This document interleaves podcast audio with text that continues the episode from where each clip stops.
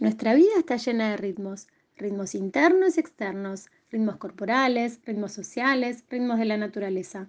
Día a día realizamos una y otra vez las mismas actividades de cuidado con los niños y niñas, como levantarlos, alimentarlos, bañarlos. Tanto las hacemos y repetimos que muchas veces no vemos importancia.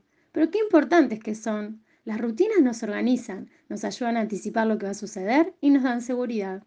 Esto es así para todas las personas, pero especialmente para niños y niñas, porque ellos están comenzando a entender y a integrar las actividades cotidianas. Además, las rutinas están cargadas de intercambios, miradas, gestos y sentidos, en definitiva, de afecto. Actualmente nos encontramos ante una nueva situación que modifica nuestro día a día y nos impulsa a generar cambios en el cuidado de los niños y niñas. Es una experiencia nueva y compleja para todos.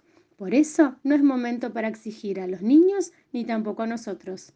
Es importante que poco a poco vayamos construyendo esta nueva rutina, teniendo en cuenta la de los niños, sus necesidades y las nuestras. Pero ¿cómo podemos hacer esto? Tomándonos una pausa para reorganizarnos, identificando las rutinas básicas que necesitan estar y dándoles un espacio.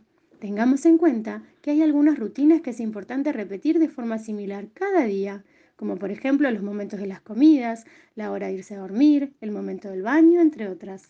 Pero no olvidemos que cada rutina es también un momento de encuentro y una oportunidad para disfrutar juntos.